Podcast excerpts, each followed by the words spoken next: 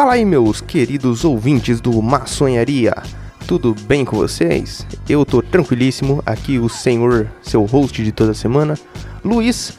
E essa semana tem um, um episódio muito show, no qual eu conversei com o Maconheiro das Galáxias, do canal do YouTube Guia do Maconheiro das Galáxias e do Instagram Guia do Maconheiro das Galáxias. Quer dizer, o Instagram é só Maconheiro das Galáxias, peço perdão. E eu não vou me alongar muito aqui na abertura, porque o episódio já tá grande. É, então senta aí, senta o bumbum e acende o seu consagrado, mas depois da abertura, hein? Acender só depois da abertura, vocês sabem como que é, né? Mas antes disso, eu queria falar rapidinho os recados. Recados do Maçonharia, que são as redes sociais. Nos siga nas redes sociais, como por exemplo o Facebook barra Maconharia Podcast, o Twitter que é arroba Maconharia PDC e o nosso Instagram que é arroba Maconharia Podcast. Você também pode nos enviar um e-mail. Por favor, mandem e-mail se vocês gostaram desse episódio, que falam o que vocês acharam, envie no, no nosso e-mail, ou pode ser lá no Instagram, Facebook, whatever, mas dê preferência ao e-mail que é contato arroba maconhariapodcast.com.br, beleza? Então envie seu e-mail para nós lá, não deixe de participar, de ser um ouvinte participativo no podcast. Eu também gostaria de dizer que somos transmitidos na Mutante Radio toda, toda sexta-feira, não, eu sempre confundo, peço perdão, uma sexta-feira sim, uma sexta-feira não, da meia-noite a uma hora da manhã, então liga lá sexta-feira, meia-noite a uma hora, para ouvir o Maçonharia, beleza? Também escute o nosso outro podcast que é meu e do Caio, que chama Beat Trip BT. TRP. Entra lá no Mixcloud da Mutante e procure por BT-TRP, que é o nosso podcast musical que nós tocamos vários beats diferentes. Mais um recadinho que, que o maconheiro ele esqueceu de falar lá no, no enquanto a gente gravava o podcast, ele pediu para eu depois colocar na, na edição e completar, então vou deixar o recado rápido aqui. É, eu, o maconheiro ele mora lá no Canadá, né? Vocês já vão ouvir as histórias dele da, das aventuras canábicas dele lá no Canadá. E ele, junto com a Mikasa 420, montou um pacote de turismo para você ir lá no Canadá ver a The Karma Cup 2018, que é a, a Cannabis Cup lá do Canadá, desse ano, que vai acontecer já já. É do. Vai. Esse pacote é para o do dia 7 do 9 ao dia 14 do 9. Fica uma semana lá no Canadá. Que lá você vai ter várias experiências canábicas, vai ter dois ingressos para The Karma Cup, uma aula de culinária canábica, um ganji yoga, visita ao lounge canábico, aula de extração, visita de dispensários lá de Toronto, uma massagem com óleo e uma visita ao mercado artesanal. E tudo isso acompanhado pelo maconheiro das galáxias. Beleza, então é isso aí de recado. O link, se você tiver interesse em ir para o Canadá e, e quiser saber mais sobre esse pacote que ele está oferecendo, vou deixar o link aqui na descrição. É o site do Mikasa 420 no qual eles estão oferecendo esse pacote. Beleza? Então fica aí com, com o episódio. Sobe a abertura, DJ!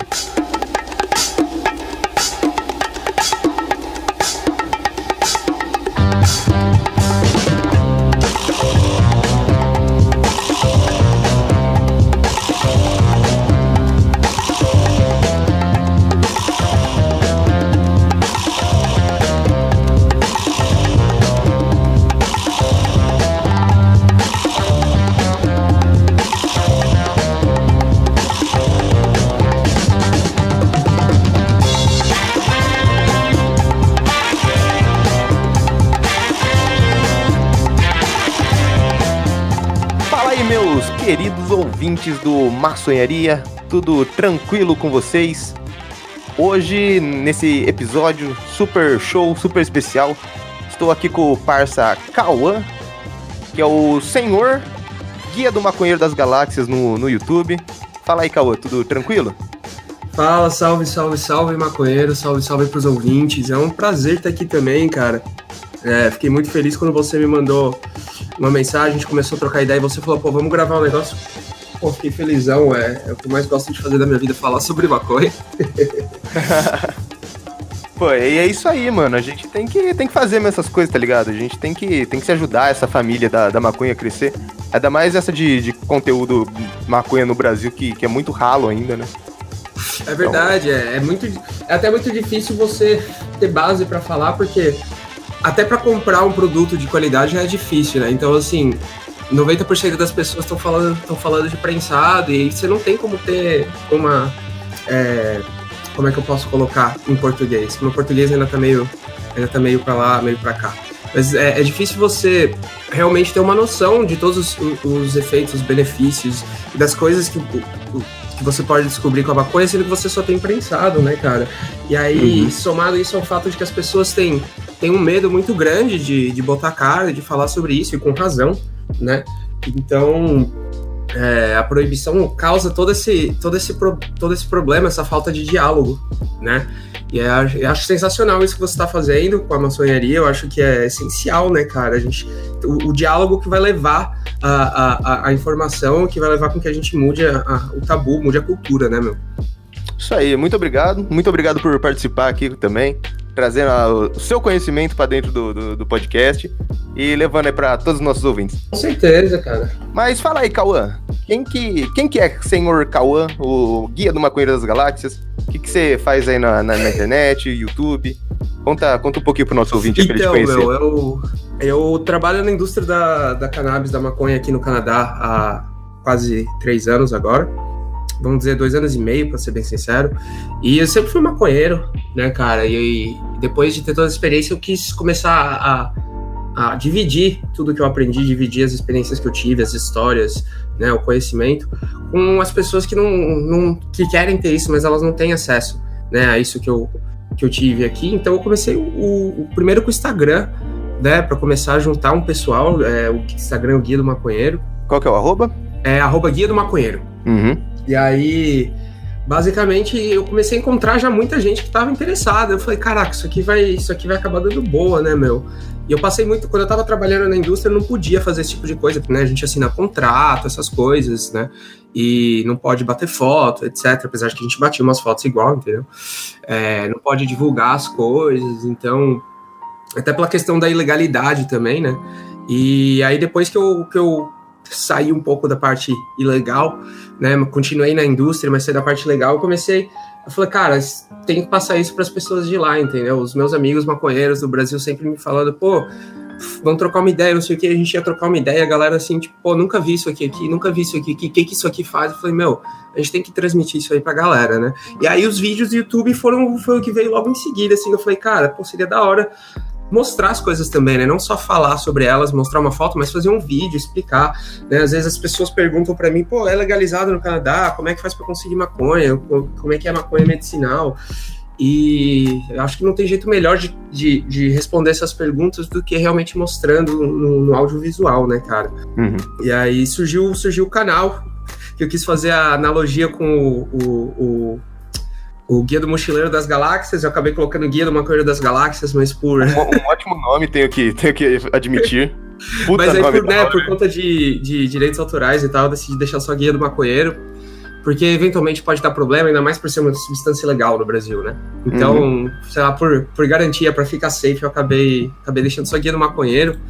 Mas uh, eu acho que Ainda não sei, ainda tô em dúvida, entendeu? Porque eu também gosto do nome, Guia do Maconheiro das Galáxias. Pô, cara, jogar fora esse nome assim, sabe? Eu ainda tô pensando se, com quem que eu falo para descobrir se eu posso usar isso aí sem ter problema, entendeu? Quem que é o advogado que vai, que vai saber me dizer?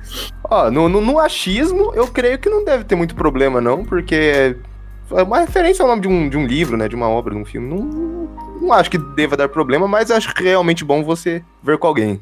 Então, até um exemplo, na verdade, que me fez pensar nisso, porque aqui no, aqui no Canadá, na América do Norte, tem uma empresa de delivery de comida, de entrega de comida, que chama Foodora, né? E essa empresa é famosa, tem na América do Norte inteira. E aí uma empresa de maconha daqui decidiu abrir uma empresa, é, decidiu colocar o nome de Weedora, né? Usando weed de maconha, ao invés do Foodora de comida. E os caras fizeram muito sucesso, os caras saíram na, no jornal, sabe, etc. Pessoal achando super inteligente a jogada deles. Só que a, a empresa de, de entrega de comida a empresa de entrega de comida foi e processou eles, eles tiveram que fechar, entendeu? Ah, mas eu acho que é, é diferente porque é nome de, de empresa, né? Não é o nome de uma, de uma obra. Isso é. Aí entra o outro porém que eu vou te perguntar, até que talvez você saiba melhor que eu, porque assim, eu tô. Comecei a escrever um livro, né, sobre maconha, tipo um guia ilustrado né? É, Fotos legal, explicando, por exemplo, como é que faz hash, né? Como é que faz bubble hash, como é que faz é, dry ice, gelo, é, hash com gelo seco, com a, água e gelo, né? Como é que você faz o, o, o a rosin, como é que você vai fazer o BHO, etc. Isso tudo com foto, né? Mostrando os processos e pegando gente daqui que já faz isso há anos e explicando, né? Como é que eles fazem e tal. E a ideia era botar o nome de Guia do Maconheiro das Galáxias também. Só que aí uma amiga minha me falou assim, meu, você vai ter problema se você fizer isso. Que daí sim, né? Nome de, é nome de, é, é nome de obra, né? Eu não sei. Não uhum. sei, fica, fica aí é, a, a, dúvida, a pergunta, talvez algum dos seus, dos seus ouvintes tem uma resposta. ele, ele te fala e você me fala. Ouvinte, se você sabe, se é, de repente aí um advogado maconheiro, fala, envia um e-mail pra gente aí pra, pra tirar essa dúvida, pra saber se esse livro vai chegar com esse nome espetacular realmente. É verdade, advogado maconheiro tem mais do que a gente imagina, né? Ah, tem mais maconheiro do que a gente imagina, na real.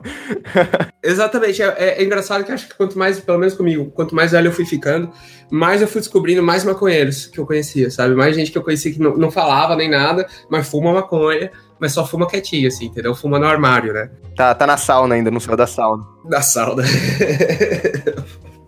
Mas aqui, aqui em Toronto, quando, porque ainda tá rolando muita, muita discussão sobre a legalização, né? Como é que vai ser, cada, cada estado que vai poder ter suas próprias regras uhum. uh, e tal. Então, no meio, no meio disso tudo, Uh, no passado fizeram uma pesquisa é, com a população para saber quantas pessoas fumavam maconha. E assim, é uma pesquisa que é anônima, né? Mas muita gente não vai querer colocar que fuma maconha. Né? Então a gente sabe que não foram todos os maconheiros que, que colocaram lá, né, que fumam maconha, mas é, é, uma boa noção, assim, foi que 280 mil pessoas colocaram que fumam maconha. Toronto tem em torno de 5 milhões de habitantes.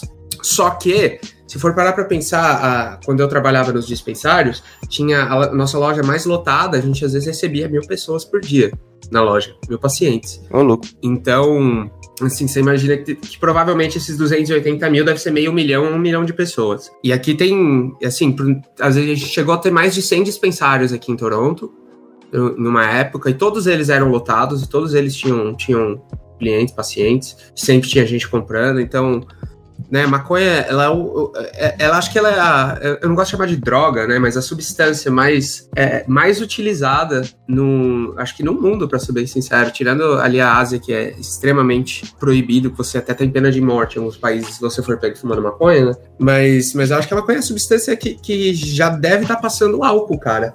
Já tem pesquisas saindo recente que eu li, é, matérias dos jornais aqui, falando que, que em pesquisas recentes tem mais pessoas consumindo maconha do que consumindo álcool aqui. Então, eu imagino que, que, se não fosse a proibição tão forte no Brasil, seria o caso, seria o mesmo caso. É, eu, pra ser sincero, eu não duvido, realmente. Se, se não tivesse essa proibição fodida, né? E esse preconceito que, que vem aí por tantos e tantos anos já enraizado, eu realmente acredito que, que sim, que, que, que, maconha poderia ter tanto, tanto consumidor quanto álcool. Eu também acho, cara. E até, na verdade, se for parar pra pensar, assim, no, no, no, no Brasil, que que a, por que, que a maioria das pessoas sai do trabalho e vai tomar uma cerveja? Pra socializar e pra relaxar, né? O que, que a maioria dos maconheiros faz quando for um back? Socializa e relaxa. É, exatamente. Né? Então, até acho que é até clichê já entrar nesse, nessa questão do, né, de que maconha é melhor que álcool e etc. Então, acho que os dois têm seu lugar mas, mas que de fato é, é, ela é menos danosa, ela é, né? É, tanto pro corpo quanto pra mente, né, cara? E aí eu, e aí eu questiono assim, como é que você. Como é que. Que eu escutei falar que tem muito maconheiro que vai votar no Bolsonaro, cara. E aí? Que eu tenho escutado muito recentemente, várias, várias pessoas comentando, brincando, pô, como é que tem maconheiro ainda que vai votar no Bolsonaro? Não acredito. E aí, você por estar mais próximo disso, assim, né? É, é, você chegou, você chega a ver esse tipo de coisa, você chegou a escutar alguma coisa, porque para mim é um conceito é, muito conflitante, né? você querer votar num cara que, que, que, vai, vai fazer com que a proibição seja algo ainda pior. Então, cara, ó, pra ser sincero, eu não conheço nenhum maconheiro que fale que vai votar no Bolsonaro. Realmente, todo mundo que eu conheço que, que fuma é totalmente contra as ideias dele, né? Até porque eu, eu acredito que maconha tem muito esse negócio de, de, de, aceitação, sabe? Ainda mais aqui por ser ilegal, sabe?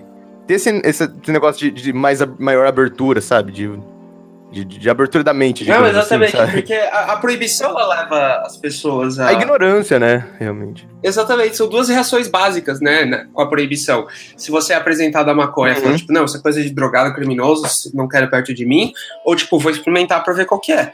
E aí você experimenta pra ver qual é e você vê que não é um bicho de sete cabeças. né? Que nem o um filme até. Que, né, antigo filme brasileiro que fala que justamente o moleque foi internado porque tava fumando maconha. Aí, aí é isso aí. Eu não conheço, nunca vi. Porém, não duvido que tenha, sabe? Mas talvez seja algo da, da minha bolha social, sabe? Do meu círculo de amigo que eu, que eu tenho essa visão. Não sei dizer fora, sabe? Sim, não, na verdade, isso foi uma coisa que eu comecei a ver depois de, de realmente começar a interagir e participar é, nas redes sociais, né, com o pessoal. Que foi quando eu falei, porra, vou, vou eu quero realmente conversar com as pessoas e, ver a, o ponto de vista delas e conhecer. É, saber o que, é que elas têm para falar e o que, é que elas acham disso tudo, né? Uhum. E talvez, quem sabe, poder até ajudar a, a, a, informar pessoas ao ponto de que elas, pô, é verdade, olha só, isso aí não parece tão ruim. Deixa, deixa eu procurar saber mais, né? Sim. Aconteceu até recente com com gente da minha família, assim, é, porque minha mãe, ela aceita que, que eu fumo maconha, ela sabe que eu trabalho na indústria, ela é super tranquila com isso, né, ela, tipo, a sua escolha, respeita, admira tal, mas aconteceu já com gente da minha família, e o pessoal chega assim, olha, acho que essa coisa de você só tá né? Só fala sobre maconha, você só, o tempo todo você posta fumar maconha, tá uhum. tá fumando, fica mostrando a maconha, não sei o que. Isso aí já, pelo jeito, já pode ser vício. Isso aí já pode ser, né? Você acha que você tem que procurar se tratar. Uhum. E isso é puro fruto da ignorância, né? Sim. Quando, quando acontece um negócio assim, você tem que falar assim, não é vício, gente, é amor, é paixão. Vocês têm que entender essa, essa diferença. Exatamente, cara. E assim, maconha vicia? Claro que pode viciar. Assim como a pessoa pode viciar em açúcar, assim como a pessoa pode viciar em Coca-Cola, como ela uhum. pode viciar em cigarro, como ela pode viciar em, em álcool, né? Em videogame, é, em qualquer séries da Netflix. Em videogame, exatamente, cara. Quantas... Ninguém tá falando sobre as pessoas que não fazem nada da vida, mas ficam assistindo Netflix 24 horas por dia. Uhum. né? É, Ninguém tá falando das pessoas que estão. É, você vê campanha contra o cigarro, ah, não fume, cigarro mata, né? Uhum. E aí, acabou. cê, é, por exemplo, aqui a maconha legalizada, um, um, bom exemplo.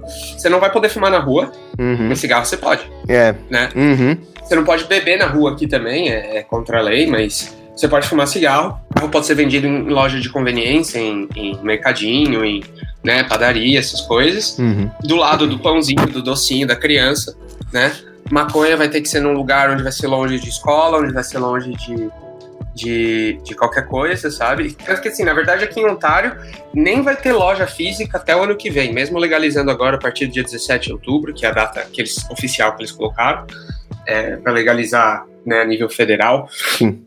Mas não vai ter loja física em Ontário até é, loja legalizada, né? Legal dentro da lei, até 2019, cara. E se não tem loja física, é o quê? Loja virtual? Eles, vocês fazem, compram por encomenda aí, entrega em casa? Como então, é? aqui, aqui, na verdade, você pode achar, uh, você pode comprar maconha de todo, de, em qualquer forma de extração, de infusão e basicamente em vários lugares diferentes. Você pode pedir online, tem mais de 300 empresas ilegais. Né? Só, acho que só para deixar claro para os ouvintes também que que talvez não saibam exatamente o que está acontecendo por aqui, né? Aqui a maconha recreacional ela ainda não é legalizada. Hum. A, a maconha medicinal é legalizada desde 2003. Posso estar errado quanto a essa data, mas se eu não me engano é 2003.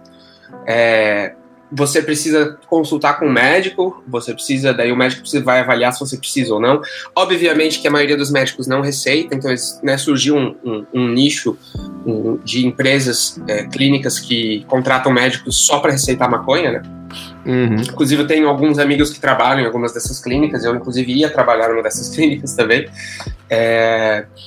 E essas clínicas fazem só isso, né? Eles têm médicos de verdade, médicos formados e que acreditam nisso, ou que e que acreditam que a maconha deve ser receitada, né? E aí, quando você consegue essa prescrição, você tem que pedir pela internet, no site dos produtores que são licenciados do governo. A maconha é ruim, tá? Já aviso agora. ah, é? A maconha é bem ruim. Essa, essas dos produtores licenciados do governo, ela é bem fraca. É, eles fazem em larga, em larga escala, né? É tipo produção industrial de maconha. Uhum. Então, não tem aquele cuidado, aquele carinho, aquele amor. Sim. Aquele amor que a maconha precisa, né? Exatamente, né? E é difícil você ter, você ter, sei lá, vamos supor, 200 plantas é, no estado vegetativo, de vegetação, e mais 200 na floração. Você ter o, o mesmo cuidado que você teria se você tivesse quatro na sua estufinha.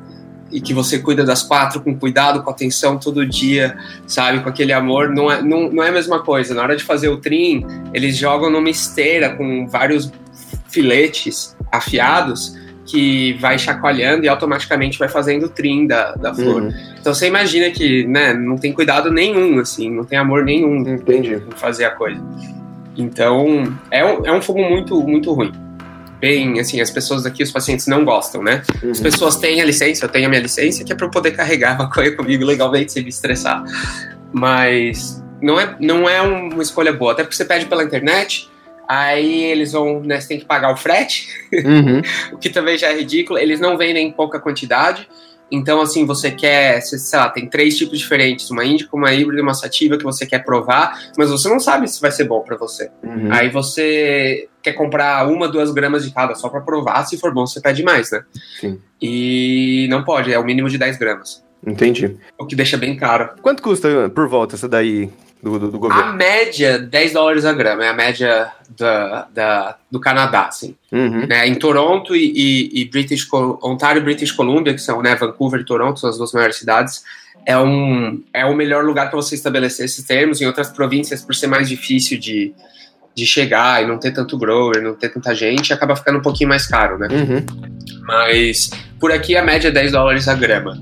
Né? Então, é, voltando, desculpa, acho que a gente acabei puxando só falando só, sobre só a mais uma pergunta legalizada. sobre isso rapidinho. Isso é considerado barato? Isso é caro? Porque assim, pra, pra gente aqui do Brasil, 10, 10 dólares a grama é, é caro, sabe? Porque vai 50. É, é 30 dólares a, é 30 dólares a, a grama, né? Pra vocês aí. Uhum. E seria, sei lá, você compra, pelo que o pessoal me fala, você compra, você compra 25, do, 25 reais a grama, uma grama de Colômbia, por exemplo.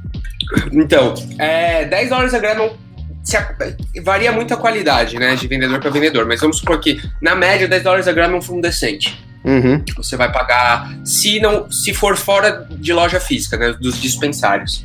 Uhum. Eu já vou explicar o porquê.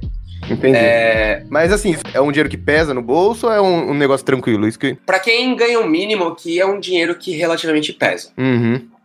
Tá, o mínimo aqui é 14 dólares a hora, então você ganha uma média de 900 dólares a cada duas semanas, dá mais ou menos 1.800 dólares por mês, depois já de tirar os impostos, etc.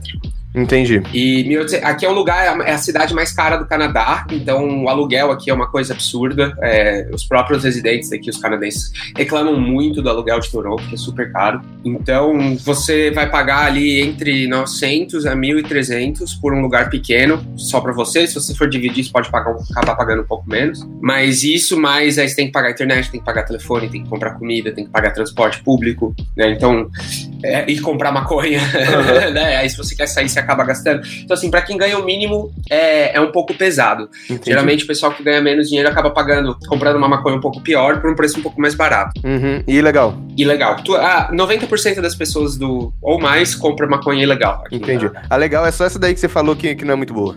Exatamente. A única maneira hoje em dia de você comprar maconha legalmente no Canadá é pedindo, é, pegando a sua prescrição, a sua receita médica, e aí pedindo com um dos produtores licenciados do governo. Nossa, eu não fazia ideia disso, cara. Que interessante saber. E é, e é, e é horrível às vezes porque, assim, se você não tá em casa quando chega a maconha, é, por ser um, um, produto, né, digamos, considerado relativamente perigoso, ou que vai ter muita gente que vai querer roubar, né, essas coisas, uhum. você precisa assinar o pacote quando ele chega. Precisa de uma assinatura da pessoa mostrando a identidade. Uhum. Ou seja, se você não tá em casa, eles chegam, não tem ninguém em casa, eles levam pro galpão mais próximo da sua casa. Só que o galpão mais próximo da minha casa, por exemplo, eu tenho que pegar dois ônibus e caminhar 20 minutos.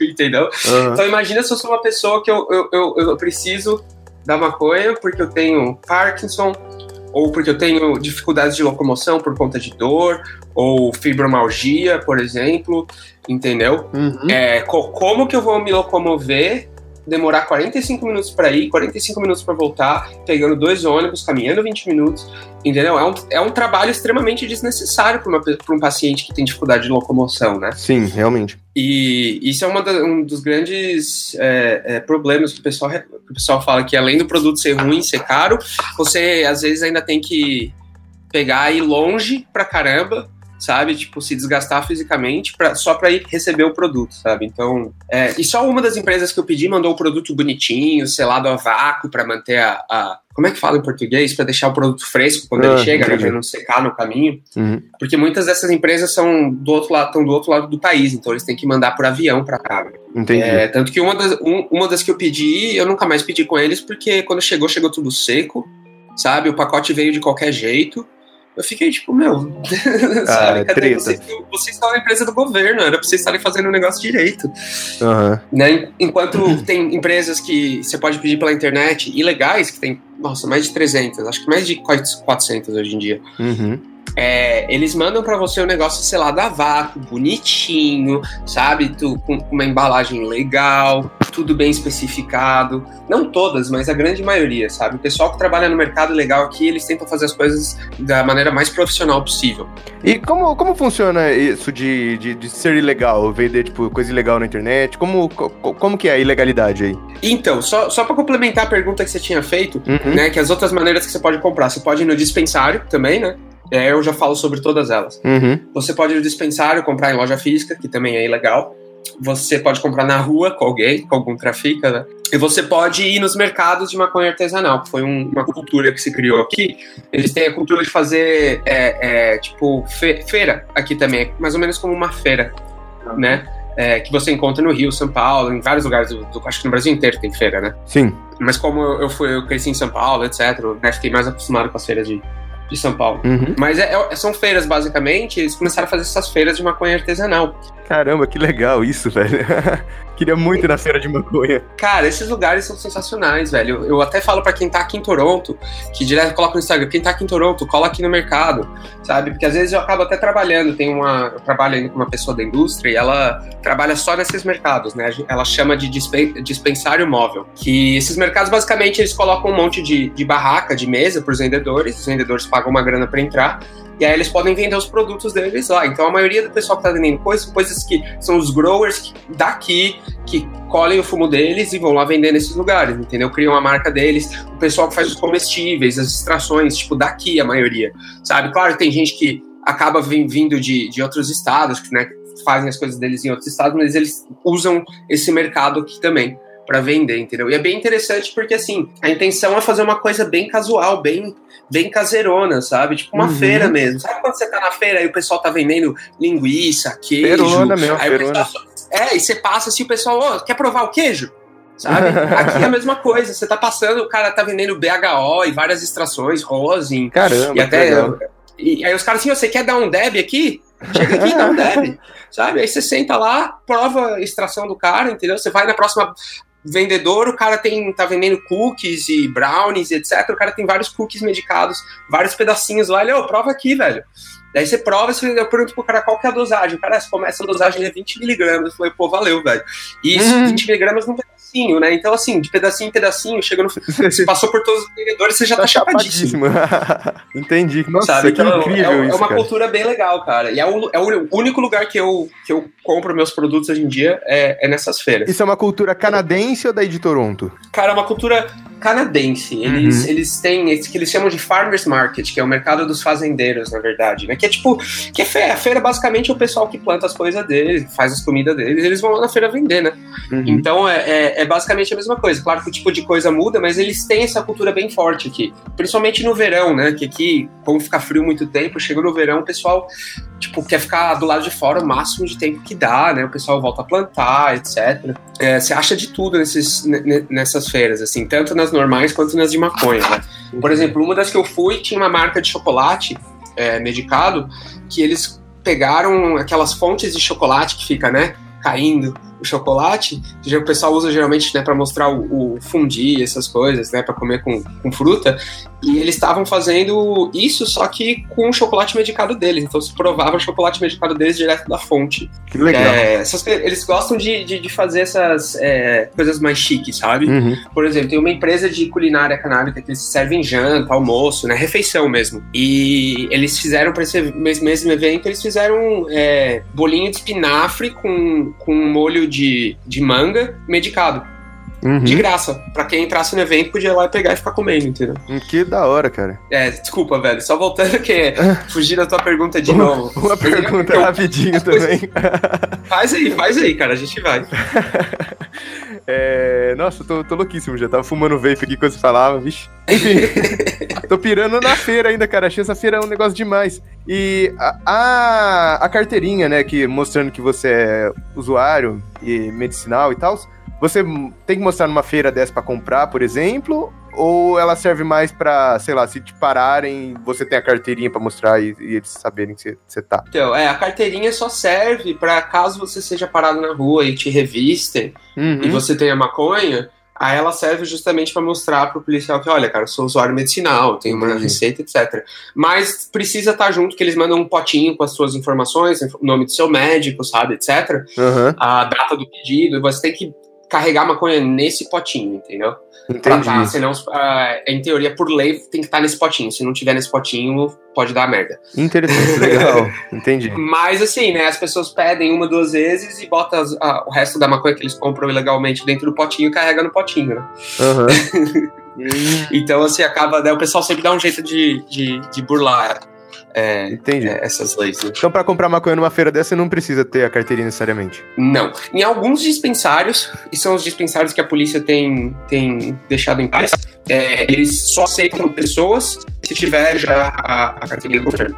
Com a premissa de que, como, isso é outra coisa das, das empresas do governo, é, com a premissa de que essas empresas licenciadas do governo para é, cultivar e vender cannabis, eles não têm uma variedade de produtos, uma gama de, de, de produtos diferentes que realmente seja útil para todos os pacientes. Por exemplo, eles não vendem comestíveis, eles não vendem extrações, eles só vendem flor e cápsulas, e as cápsulas geralmente são doses bem baixas. E assim, depois de né, tanto tempo aqui praticamente lidando com o paciente todo dia, tolerância varia de pessoa para pessoa. Pode ser que um paciente, mesmo que 100 miligramas seja muita coisa num comestível, às vezes para aquele paciente parar de sentir dor, ele precisa de 200. Uhum, né? Então, é, as empresas do governo não oferecem tudo que o pessoal precisa, entendeu?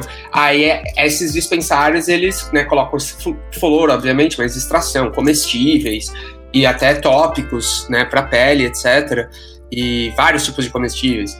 Porque, e eles só deixam gente que tem a receita e a carteirinha entrar. Tanto que, assim, o dia que eu fui para me inscrever num, num, desses dispensários, que eu, é o que eu considero o melhor, uhum. é, eles pegaram minha carteirinha e tal, pediram para mandar minha receita por e-mail para eles, para eles confirmarem que eu tinha realmente sido receitado. Que eu recebo né, uma cópia em PDF por e-mail uhum. da minha receita. E queriam duas identidades diferentes para confirmar que eu era o mesmo. Entendi. Eu... Então, assim, a polícia deixa eles em paz, saca? Uhum. Eles não têm eles, eles não têm problema com a polícia justamente porque eles fazem isso, mas são poucas que fazem isso, porque obviamente você acaba diminuindo muito a sua clientela, né? Acaba não ficando viável você manter a, a loja, né? Acaba sendo muito caro. Entendi. Mas então, você tinha perguntado a questão de, né, como que, como que é essa, essa coisa de você vender é, é, os produtos ilegalmente aqui, uhum, né? Sim. É, a polícia, a polícia, ela dá batida nos dispensários, Tá? Então, os dispensários, justamente por isso, eles têm geralmente o fumo mais caro e muitas vezes, se não tá caro, a qualidade é bem baixa, porque eles têm um custo muito alto, porque a polícia tá sempre indo, dar batida, prendendo os funcionários e, e, pegando o estoque deles, né? Então, eles têm que. É, e não só o estoque, a polícia normalmente leva até as TVs, os balcões, cadeiras, sabe? Que é para tentar tirar o máximo de dinheiro do pessoal para tentar fechar os dispensários. Uhum. É isso que acontece com os dispensários. Já com as lojas online, esse não é o foco da polícia, até porque é muito difícil você descobrir da onde que essas pessoas estão e da onde que tá vindo e etc. Tá? É, o correio canadense é o que é, é o meio mais comum das pessoas mandarem maconha porque não tem muita, não tem muito raio-x nem nada, eles têm um volume muito grande, então eles não conseguem pegar tudo, então raramente você tem um pacote extraviado. Entendi. Ou pego, assim, pela polícia, né? No correio canadense. Então, e tem uma maneira de se pagar aqui online, que eu achei muito legal quando eu vim para cá e descobri que tinha isso, que é, é transferência, é, uma, é, um tipo de transferência online, mas que não é de banco para banco. Você vai, nos, todos os bancos têm essa opção, mas você vai e manda por uma, vamos colocar assim, uma empresa terceira que tem, que é como se fosse um banco, mas eles, né, você não pode ter um cartão deles, eles trabalham com todos os bancos e aí que chama e-transfer, que é transferência eletrônica, né? Então uhum. eu mando isso, só que você cadastra um e-mail. Você faz uma conta em um e-mail. Aí desse e-mail você pode colocar em qualquer conta de qualquer banco que você tiver. Então fica difícil eles conseguirem rastrear essas pessoas, porque todo mundo paga assim, entendeu? Então você cria um e-mail qualquer, cria uma conta com esse pessoal online, as pessoas vão lá e pagam por esse site, é, com esse negócio, e aí você vai e o dinheiro entra no seu e-mail. Desse seu e-mail você pode passar para conta da sua avó, do seu tio, a sua conta, da sua namorada, do marido, sabe? Entendi. E aí, nesse caso, não tem como pegar esse pessoal tão facilmente, eles estão focados mais nos, nas lojas físicas, né? Uhum. Que que dá mais, dá mais dinheiro para eles e, e é mais fácil, entendeu? A galera de loja física vai presa e tal? Uh, sim, o pessoal vai preso. É, o que pode acontecer são geralmente três coisas que acontecem, tá? Uhum. É, se você não tem nenhum histórico criminal, se você não, né, nunca, nunca foi pego fazendo nada de errado, você normalmente, se você passar a noite, é o máximo que acontece. Você é solto no dia seguinte, confiança, né? Aí, se você tem algum histórico criminal, provavelmente você vai ter uma fiança mais complicada e você talvez tenha que passar alguns dias na penitenciária esperando, né, até, até conseguir a fiança. Acontece com algumas pessoas, é, na verdade, a maior parte das pessoas é que eles, na hora mesmo, eles só te pegam suas informações, te dão um negócio para você ter que responder na justiça e te deixam embora, entendeu? Sim. É o que acontece com a maioria das pessoas. Infelizmente, não foi o que aconteceu comigo. hum. No meu caso, eu tive que passar é, duas noites nas duas vezes que, que eu tava na, na loja quando a polícia veio. Uhum. Conta a história aí pro, pro, para o nosso ouvinte. Então, basicamente, assim, é, é bom, agora, é, só para só pra explicar também, eu já ganhei as duas na justiça, tá? Uhum. É, Antes eu ainda estava tendo que responder por elas na justiça, recentemente eles deixaram quieto a última, porque vai legalizar, não faz sentido, né, continuar tentando prender as pessoas. Uhum. Mas basicamente, assim, eu estava trabalhando, no, tinha aberto uma loja, tinha aberto um dispensário para a empresa que eu trabalhava, e em uma outra, em outro estado, numa cidade pequenininha, é, bem famosa pela, pela pelas estações de esqui, snowboard. E aí, acho que duas semanas depois que a gente abriu a loja, eu já sabia que ia acabar acontecendo, eu só tava realmente confiante que eu não ia estar na loja quando acontecesse. Mas, uh, e na verdade não era nem pra eu estar na loja, a menina que trabalhava para mim e que ela abriu a loja, eu ia de tarde, né? Era o primeiro dia que eu falei, hoje eu vou chegar mais tarde, cara, tô trabalhando pra caramba, sabe? Tô uhum. trabalhando 12, 14 horas por dia. Hoje eu vou trabalhar só umas 8, velho. Tô de boa, chegar umas 4, 5 horas da tarde lá. Aí ela me ligou duas horas da tarde falou: Cara, chega um apartamento aqui que eu quero ver. Pô, você não rola você vir pra loja enquanto eu vou ver esse apartamento? Depois eu volto e, e te dou um tempo de folga mais. Eu falei: Não, bora, velho. De boa.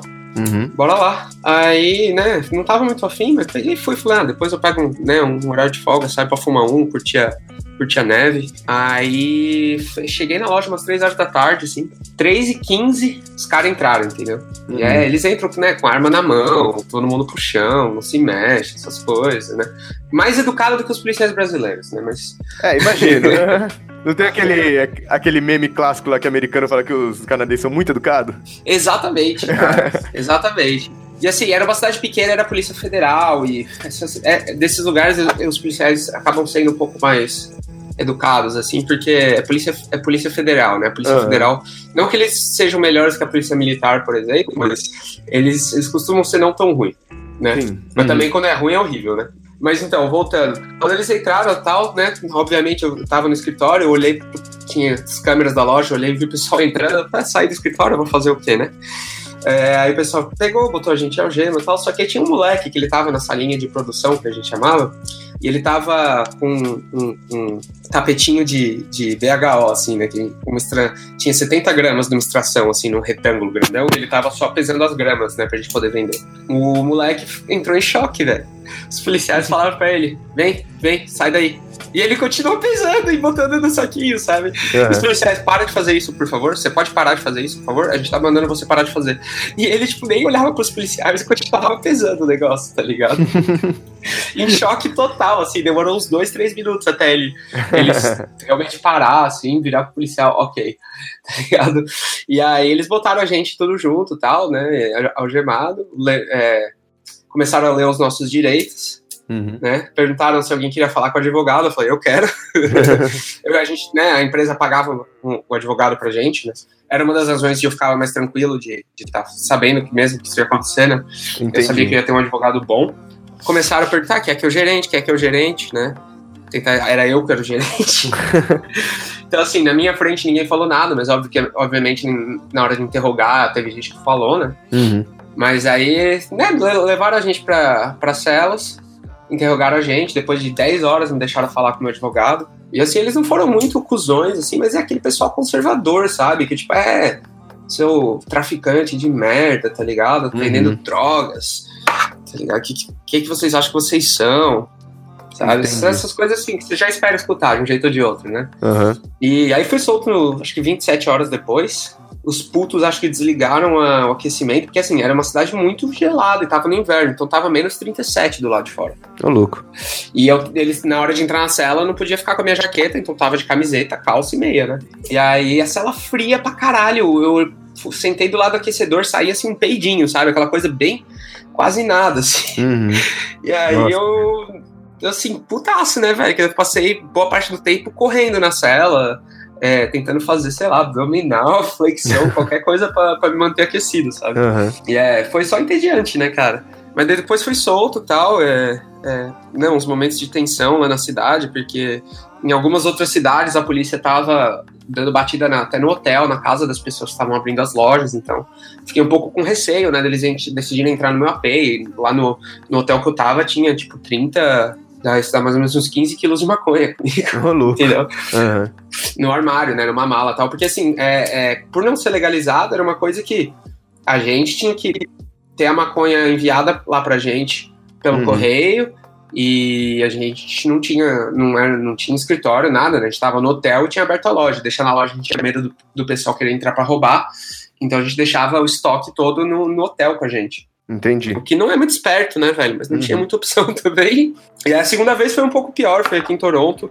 Os caras foram mais cuzões, assim. É, também tava. Eu tava. Entrei numa loja só pra dar um oi, sabe? Tinha acontecido recente, uma. Eles tinham dado batinho em todas as lojas num dia só, no, junto, no mesmo horário, assim, sabe? Uhum. Então um monte de gente tinha sido presa, um monte de gente não podia mais trabalhar, né? E aí, como, como eu tava numa posição um pouco melhor na empresa, é, eu já tava né, eu não era mais gerente de loja, eu ajudava a cuidar de todas as lojas, parte do meu trabalho também era. Depois que a polícia dava a batida, eles deixavam o mandado, o mandado de, da batida lá, né, para alguém pegar e, e, ter acesso à documentação de que eles tiveram acesso legalmente, né, para fazer isso e tal. O juiz deu ok. E aí eu tinha que entrar na loja, porque assim, o mandado ele ficava ativo por, sei lá, às vezes três dias, sabe, 72 horas. Uhum. E aí em qualquer momento que dessas 72 horas eles podiam entrar, tinham acesso total e, ele, e a gente obviamente achava que eles deixavam pessoas olhando, né, para ver se ninguém ia entrar. Só que a gente tinha que entrar para pegar o mandado para dar para advogado, para o advogado poder fazer alguma coisa a respeito. então, assim, é, é, um risco do caralho, mas a gente tinha que entrar, né? A gente pegava a chave da loja, o alarme, ia lá, entrava, desligava o alarme, procurava o mandato, saía. Tá Torcendo uhum. para que não tivesse nenhum policial olhando, para que nenhum policial fosse entrar na loja. E aí numa, eu fui lá só pra dar um oi numa loja dessa, pra ver como é que eles estavam, né? Se o pessoal tava com muito medo e tal, etc. Porque o pessoal fica com medo aqui, né, cara? Imagina, você correu, o pessoal fala que você vai ser preso. Sei lá, tem gente que acha que isso vai ser o, o, fim da vida, né? Acabou minha vida, fui preso, nunca mais vou conseguir fazer nada. E o que não é, que, o que em fato é verdade, porque se você fica com um histórico criminal, né? É, em alguns empregos eles pedem, né, pra você apresentar o, o histórico criminal. Então, você tem lá que você foi foi preso fazendo XYZ, pode ser que né, seja ruim. E aí, sim, tava 10 minutos na loja, assim, eu tava indo embora, eu falei, quer saber, velho, eu vou ajudar eles a fazer uns negócios, já que eles estão tudo fodidos aqui, né? Eu vou ajudar eles a fazer uns negócios. Eu comecei a fazer os negócios, bum, escutei um, um barulhão, assim, era a polícia já chutando a porta, e entrando, e aí a gente foi levado para a delegacia também, passou uma noite na cela, e no dia seguinte de manhã a gente teve que ir pra, pra corte, é, com o juiz, para conseguir fiança. Eu, porque eu já tinha sido preso uma outra vez, então em teoria eu tava num, num negócio que eu não poderia ser mais preso, né? Eu poderia mais ser pego fazendo isso. Uhum. Então, é, tive que ir lá, né, com meu advogado, do lado do juiz, aquelas coisas de filme mesmo, tá ligado? Sim. Ligar pra alguém, ir lá botar o nome, etc, pra poder conseguir a fiança, sabe? E aí foi, né, a gente ficou preso até quando a gente foi pra corte, a gente ficou preso junto com a galera que tava lá por diversas razões, né? Uhum.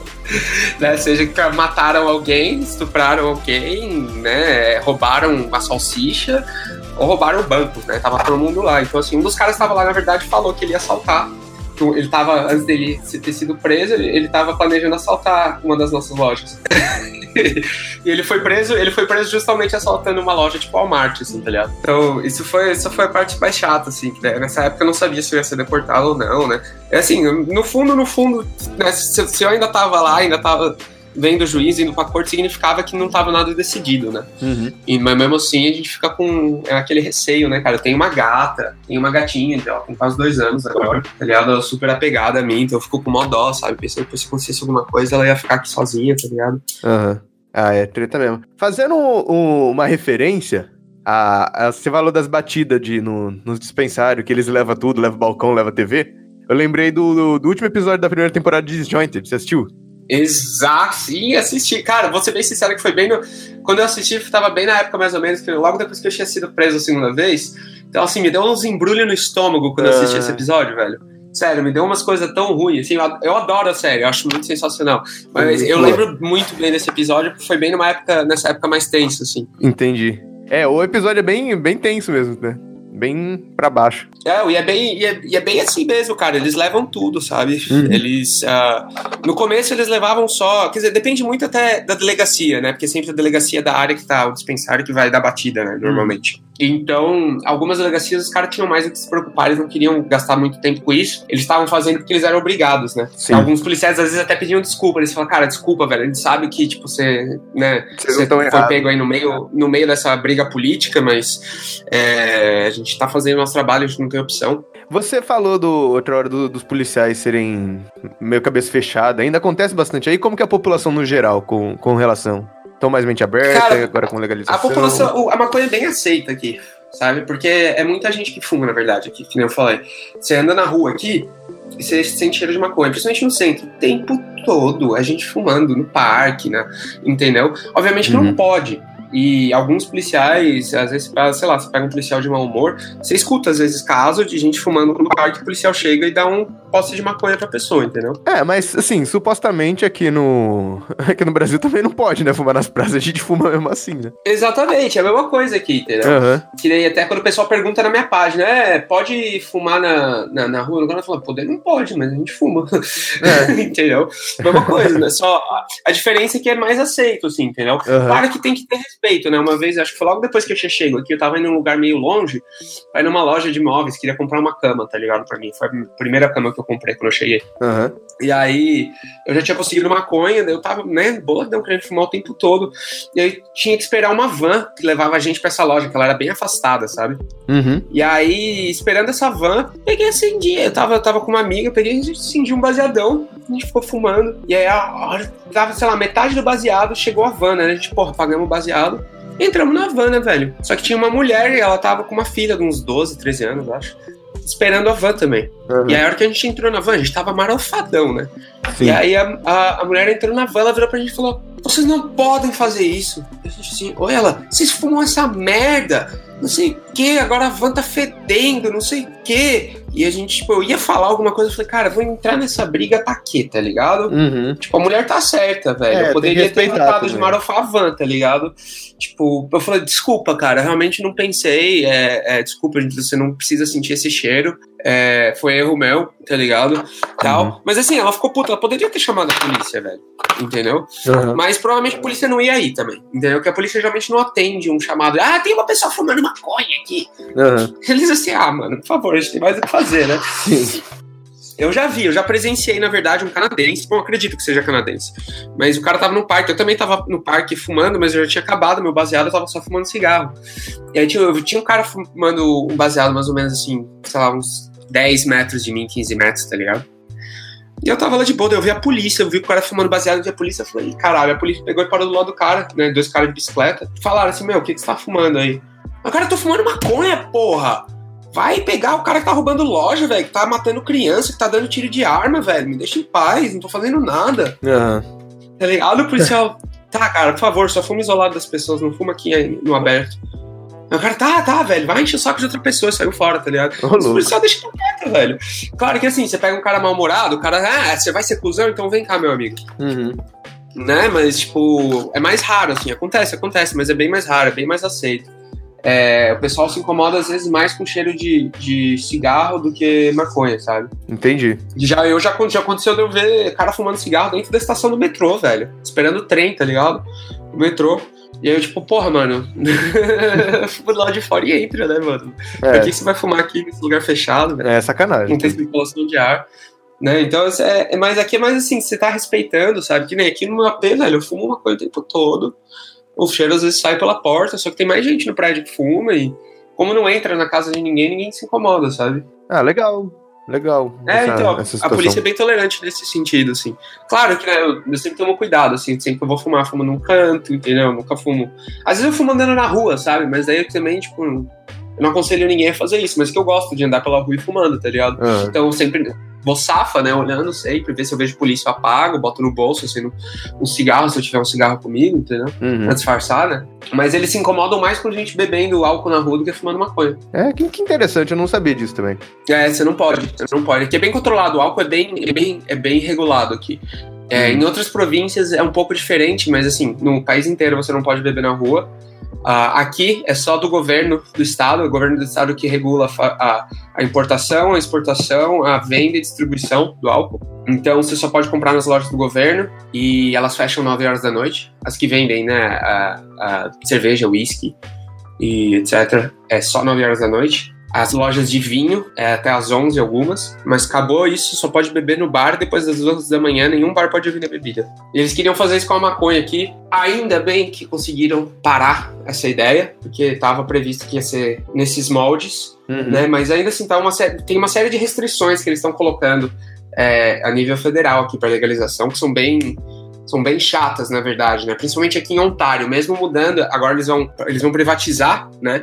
Ou seja, o governo vai observar e controlar a produção e distribuição. Então, assim, você quer ser um grower, você vai ter que aplicar com o governo e vai ter que vender o seu fumo para o governo. E aí o governo vai revender para as lojas privadas que vão que vão ter as lojas físicas, né? Mano, vamos falar da, da do mercado canadense aí de maconha, como que tá a indústria? Já que, que você trabalha nela, você vai saber falar pra, pra gente. Como que tá aí? Se, se tá, tá indo bem a indústria, tá crescendo, tá tendo bastante inovação? Com certeza, cara. Aqui, agora que vai ser legalizado, a gente vai ter um boom, né, de, de avanços tecnológicos e de conhecimento, de pesquisa. É, os próprios, o próprio canadense, eles têm uma cultura aqui de fazer tudo, mesmo que fosse proibido, já tinha gente procurando fazer a melhor forma de extração de BHO, sabe? Procurando outros tipos de, de extração e o que, que eles podem fazer para melhorar o produto, né? Porque mesmo sendo ilegal, é ainda é de certa forma muito mais tolerado do que em outros lugares. Então, eles tiveram essa oportunidade, assim como na Califórnia, né? Que você pega na Califórnia, o pessoal tá Tá, eu, eu, comparo aqui a, o mercado canadense com o mercado da Califórnia. A única diferença é que na Califórnia agora já é legalizado recreacional, né? E já é muito mais aceita há mais tempo do que aqui. Mas mesmo assim, a gente ainda viu na Califórnia a, a DEA fazendo raid em alguns dispensários, né? É, coisa federal, Sim. né? Que nem uhum. mostrou no Disjointed, né? Na, na, no episódio. Então, é, aqui eu vou dar dois exemplos, tá? De, de, de avanços tecnológicos, pelo menos, que eu acho sensacionais aqui, que eles conseguiram chegar a um, a um produto muito melhor e muito mais refinado. O primeiro dele é, é, são as extrações de, de, Eles chamam full spectrum, que pega todo o espectro de canabinoides da flor e você consegue extrair todo ele. Né? O que acontece Caramba, que com. É, o que acontece com o BHO, não sei se, se as pessoas uh, sabem, mas quando você usa o butano ou propano, tem muita gente fazendo com propano aqui também, ou, ou álcool, algum outro tipo de solvente, qualquer solvente que seja, né? É, uhum. Você acaba perdendo matando muito dos terpenos e dos canabinoides. Então até o BHO muitas vezes não tem nem muito cheiro, nem muito gosto, né? Às vezes tem até aquele gosto de um pouco de butano. Nesses processos, quando você perde esses canabinoides e esses terpenos, eles são muito importantes pro, não só para a parte medicinal, mas para toda a gama de efeitos que você sente. Essas extrações de, de que, que, pegam todo o espectro, elas são, não sei como chamar isso em português, aqui eles chamam de full, full spectrum uh, ex, extracts e, e, e, tem que eles chamam de terp sauce, que é tipo um molho de terpenos, que basicamente o que eles uhum. fazem é extrair todos os terpenos numa, num óleo, eles conseguem isolar por exemplo, o THCA, que é um, é um, é um canabinoide psicoativo muito mais psicoativo que o THC, né? Uhum. Muito mais forte. eles conseguem isolar isso em tipo 99%, 90%, que chega a ficar um cristal, sabe? Às vezes é quase um diamante. E aí eles jogam os terpenos da planta que eles extraíram, esse canabinoide, e deixam o, aquele líquido. Então vira um molhinho. Com, pensa num, num, num, molho com, sei lá, almôndega. E aí você substitui o molho por um óleo de terpenos e a almôndega pelo o, o, cristal diamante do THCA, entendeu? Então, uhum. você conseguir chegar nesse ponto, a gente não tá mais falando de gente fazendo botando em casa, sabe? A gente tá falando de, de laboratório mesmo, com, com químicos e, e, e pessoas, sabe, que estudaram e decidiram avançar nesse sentido. E eu acho sensacional, porque eu tive a eu tive a oportunidade de provar pó 99%, que é um pozinho assim, cristal. Foi absurdo, assim, é, eu tava muito chapado, mas aquele tipo de chapado que você tá tão funcional que eu conseguiria. A, minhas funções cognitivas parece que melhoraram, sabe? E, e o THCA ele tem essa, essa é, propriedade de deixar a brisa bem funcional, você consegue. É, a sua linha de pensamento funciona bem, você consegue raciocinar muito bem. Parece que até melhora. Sabe? Tá para ter uhum. estudos ainda para provar isso, mas essa é a impressão que eu tive, né? E eu provei o THCA também junto com esse, com esse molho de terpenos que eu comprei. Uma época, até tem uma foto no meu, no meu Instagram, uma das primeiras fotos. Eu até explico lá o que, que é também. Uhum. E super forte, assim, me botou para dormir, sabe? Porque daí tinha os terpenos, era de uma índica, aí tinha todos os terpenos e os canabinoides, então assim, foi, acabou sendo super relaxante. Eu tava fechando os olhinhos, assim, já, sabe? Tava, preciso deitar, tá difícil. E o outro exemplo é, por exemplo, CBN, que CBN é um outro canabinoide parecido com CBD, só que de propriedades muito mais anestésicas e, e, e analgésicas. Eu não, meu, meu vocabulário em português está péssimo, mas acredito que esses dois estejam corretos. e esse CBN ele é muito difícil de se extrair, de se isolar. Tem alguns canabinoides que são muito difíceis de se extrair, de se isolar. Uhum. Até por conta que alguns, são, alguns têm um, um, ponto de ebulição, ou você precisa usar algum tipo de solvente que tem um ponto de ebulição muito baixo, então é muito difícil você conseguir fazer isso sem explodir o lugar, entendeu? Uhum. E aí, esse CBN, fizeram, eu, eu, fui pesquisar quando eu ouvi falar, de, eu assim, já ouvi falar, mas que porra é essa, tá ligado? Pra que que serve? É, é qual, o, o, que que a pessoa, o que que vai fazer para as pessoas? Aí eu achei um estudo clínico clínico que fizeram com o CBN e que, sabe, uh, bom, clonazepam, o famoso Rivotril. Sim. Tá?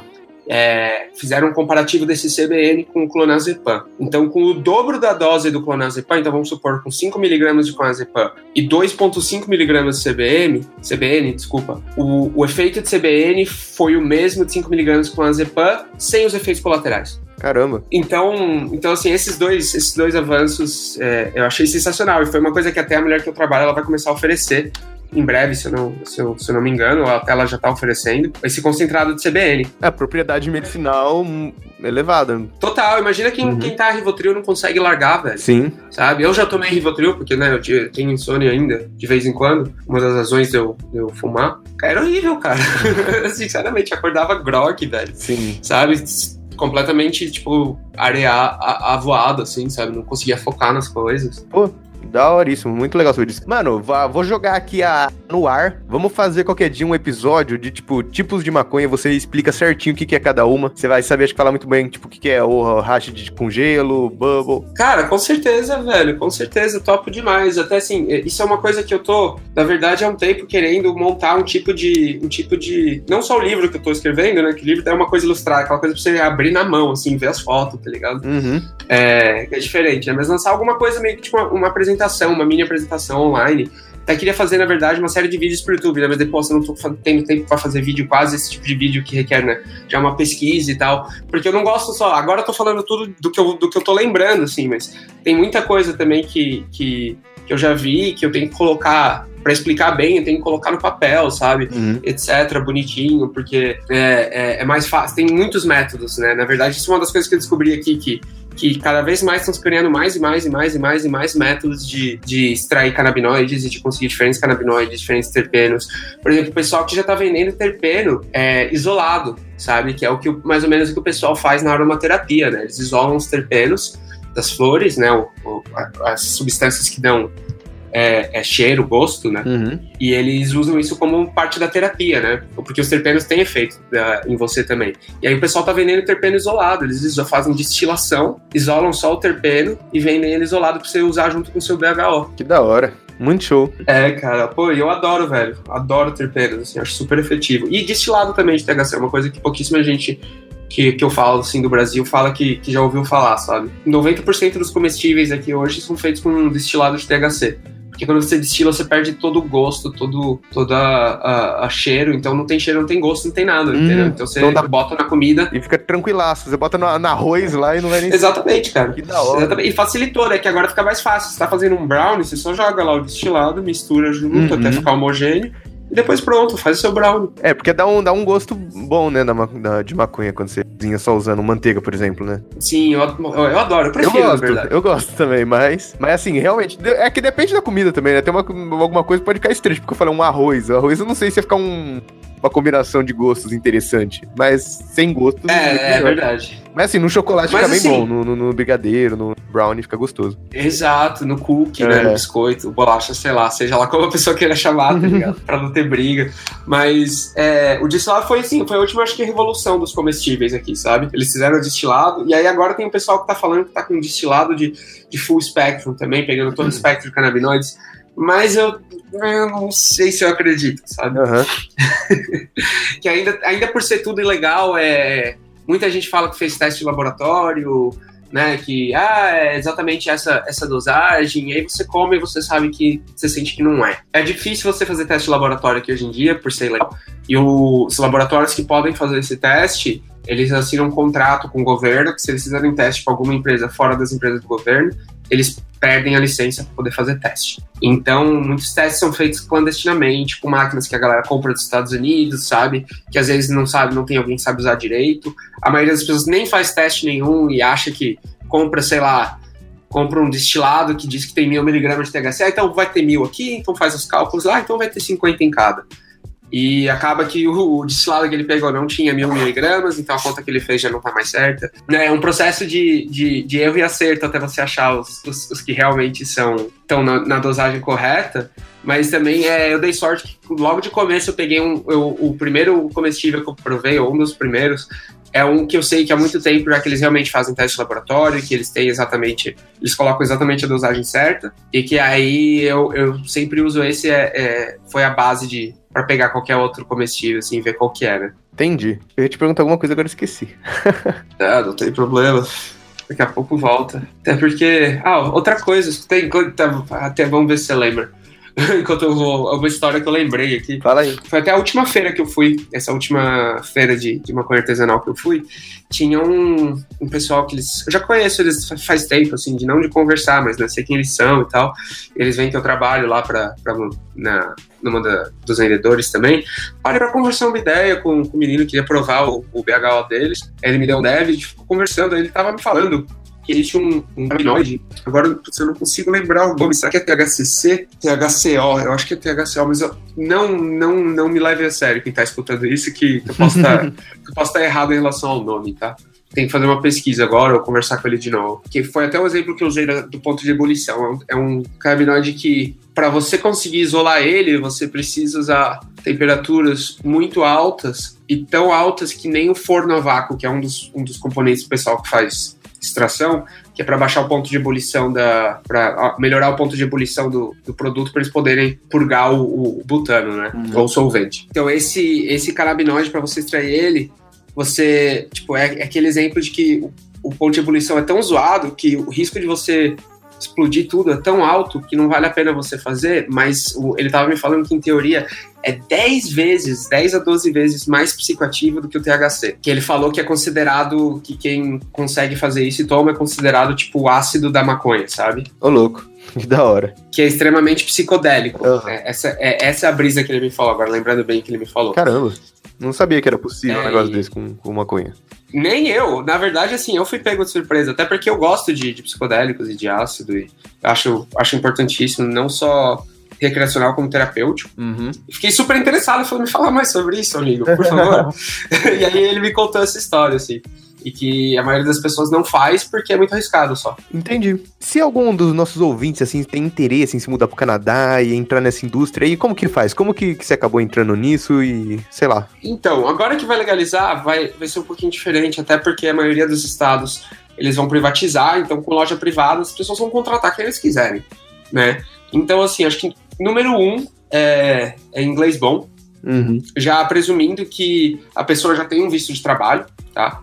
Vamos supor que a pessoa né, quer trabalhar, por exemplo, assim, começar na indústria. Porque geralmente na indústria você tem que começar como que a gente chama de. Tem o bartender, a gente chama de budtender, que é a pessoa que trabalha lá no balcão vendendo, né? Pô, só isso já, já estaria ótimo pra mim. Não, exatamente. Chão, eu, na verdade, já, a função. Limpando o chão já É a função que até hoje eu mais gostei de fazer, cara, que é falar com, com os pacientes, com as pessoas, explicar, sabe? Falar. Ah, mas como é que você quer se sentir? Ela quer me sentir assim. Então tá, olha, tem essa daqui, essa daqui, essa daqui, sabe? Essa daqui vai ser assim, essa daqui vai ser assim. Às vezes a pessoa que ela quer melhor um comestível, eu falo, não, cara, você tá precisando de um comestível, velho sabe? Compra a flor se quiser, mas eu te garanto que o comestível vai ser melhor nesse sentido. Então, essa é, é, vai ser a maneira mais fácil, né? Cons daí, como conseguir um visto de trabalho, acho que isso é um, um, um tópico longo, que a gente pode até falar talvez em outro momento, em outro podcast talvez mais específico, é, uhum. mas aí presumindo que a pessoa já tem um visto de trabalho, chegou aqui, então assim, inglês é bom, porque tem muita gente de fora aqui, e se você tem um inglês bom, você já,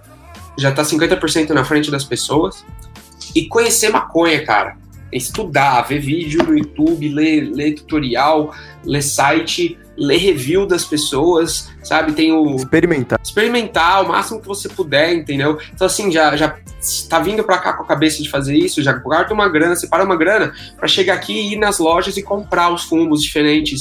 E aí pesquisa na internet. Uma coisa que eu fazia muito era entrar no, nos sites de que tem as descrições dos diferentes strains e tal né? E as pessoas podem ir lá e comentar o que elas, como elas se sentiram, se elas gostaram ou não gostaram quando elas compraram, né? Quando elas fumaram e as fotos delas. Então eu ia ficar valendo um monte dessas pessoas, porque assim, obviamente cada, cada um na internet fala o que quiser, mas existem vários pontos em comum que você acha entre, entre os comentários de, um, sei lá, eu li o comentário de 300, 400 pessoas, sabe? Mas eu perguntava para as pessoas sabe? Eu queria trocar ideia com as pessoas. Você fumou isso e aí, como é que foi? Entendeu? Como é que você se sentiu? Pô, eu me senti assim. Aí entendeu? Uhum. Porque afeta as pessoas diferente, mas existem algum, alguns efeitos comuns, né? E, e, conhecer como é que o comestível funciona, como é que as extrações funcionam. Talvez não, não a fundo como que você faz, mas a fundo como que, que são os efeitos genéricos ou o que se esperar, né? E saber explicar para as pessoas, tipo, se a pessoa tá, tá precisando dormir, ela tem uma insônia fodida, ela já fumou uma índica pesadona, e não funcionou, dá um comestível forte para ela. Óbvio, tem que saber explicar para as pessoas que comestível você sempre tem que ir com calma, sabe? Ter essa, esse, eu até chamo de um pouco de bom senso, que é imagina o que, que você vai precisar saber ou o que, que você vai querer saber se você for lá comprar com alguém. E aí você pesquisa isso. E vai seguindo assim, entendeu? Pergunta para seus amigos que fumam, pergunta pra gente que você conhece que, que provou, entendeu? Vai o que as pessoas estão falando na internet, sabe? Essas coisas porque não tem outro jeito né, de você conseguir saber, mas é, esse conhecimento é indispensável.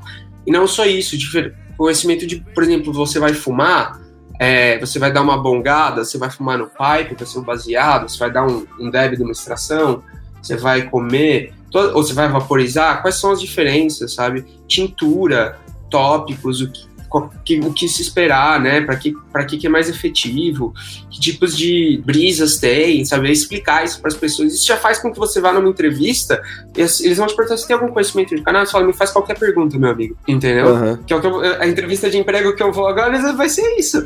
Os caras, eles, eles, com certeza eles vão me perguntar, e aí, mas é, é, é como é que é o seu conhecimento de canal? Eu falo, me faz qualquer pergunta, eu te respondo. É, obviamente que eu não sei tudo, eu não sou uma enciclopédia, mas é, eu me sinto confiante em saber pelo menos, entendeu? Explicar o básico de praticamente qualquer coisa para as pessoas. O grow é uma das coisas que eu manjo menos, isso eu falo para todo mundo. Eu não entendo muito de grow. Esse, esse é o meu ponto fraco. Uhum. Porque eu decidi investir meu tempo em, sei lá, ser promovido na empresa, né? E, e ter experiências diferentes na área. E, e acabei nunca plantando, até porque eu comprava maconha muito barato da empresa e tal. Uhum. E, e tinha, né, era muito fácil ter muita maconha, então eu tô faltando nisso, entendeu? Até por isso que eu tô tentando me conectar com mais growers, entendeu? E até, inclusive, vou começar a plantar, assim que né, virar a legalização, vou poder ter quatro plantinhas, então com certeza vou ter oito. uh... quatro pra você e quatro pro seu gato. Exatamente, é. A, a, lei diz quatro, por, quatro plantas por casa, independente de quantas pessoas vivem nela. Ah, entendi. Sacanagem, né? Sacanagem. sacanagem. Pensou? Uma republicana. Que no Brasil, as repúblicas universitárias se fuder tudo. Não, esse cara ia ficar triste, né, velho? ia ter greve. Mas assim, é, esse é o básico que eu diria, sabe? Tenta saber o máximo que você puder sobre maconha no, em todos os aspectos possíveis. Porque você vai estar tá concorrendo com pessoas que nasceram aqui, fumando. Muitas delas fumaram Bud a vida inteira, fumaram camarão a vida inteira. Nem sabe que é um prensado. É, nem sabe. Inclusive já encontrei prensado aqui, viu? Duas vezes. Ah, é? é se você quiser, eu já, eu já, já conto essa história também, mas. Uhum. É, não é nem exatamente. É prensado, mas não é prensado tipo do Brasil, é um pouquinho diferente. É melhor? É melhor. é melhor. mas assim, é basicamente isso em inglês, entendeu? E ter confiança, assim. É, é, é, é difícil, eu passei por isso e, quem, e conheci muitos brasileiros brasileiros que vieram para cá e né, é uma coisa comum de quando você sai do seu país, por melhor inglês que seja, que seu inglês seja, por mais confiante que você seja, você sai da sua zona de conforto, você está num lugar onde o jeito de se fazer um currículo é diferente, de se apresentar numa entrevista é diferente, você tem que conseguir ser conciso e falar bem sobre maconha numa entrevista, por exemplo, falar sobre maconha em português melhorou depois que eu comecei a minha página, entendeu? Porque a maior parte do meu conhecimento veio de pesquisar na internet, que é praticamente tudo em inglês, né? E de trabalhar aqui, que foi em inglês, então assim, pouquíssima coisa. E eu tive que reaprender, tanto tem coisa aqui que eu não sei nem falar o nome, que sei lá, terp sauce, molho de terpenos. não, não, não, me parece um nome muito bonito no, no português, mas é a, a, tradução, saca? Porque eu não, não sei como é que é. Então, é, acho que isso é muito importante, entendeu? E a, e a vontade de, de realmente, tipo, de interagir com as pessoas e fazer perguntas, sabe? Por exemplo, quando eu tava vendendo, a coisa que eu mais fazia era, olha, quando você voltar aqui, se você me vê, por favor, me fala o que, que você achou, como você se sentiu, etc, etc. Porque se não foi exatamente o que você queria, daí me ajuda a entender exatamente o que a pessoa tá precisando, entendeu? Ou querendo. E aí, sempre pedir esse feedback das pessoas ajuda pra caralho, uhum. né? Porque daí eu acabava servindo ali 300 pessoas por dia, em um mês servi sei lá quantas mil pessoas, entendeu? Uhum.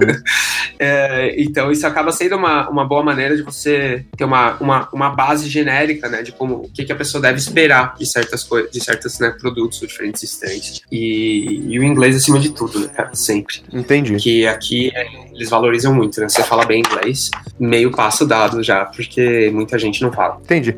Fala do, do prensadão aí. Como, como que é? então, aqui eu, eu, descobri que existe uma coisa aqui que eles chamam de SES, S-E-S-S, SES.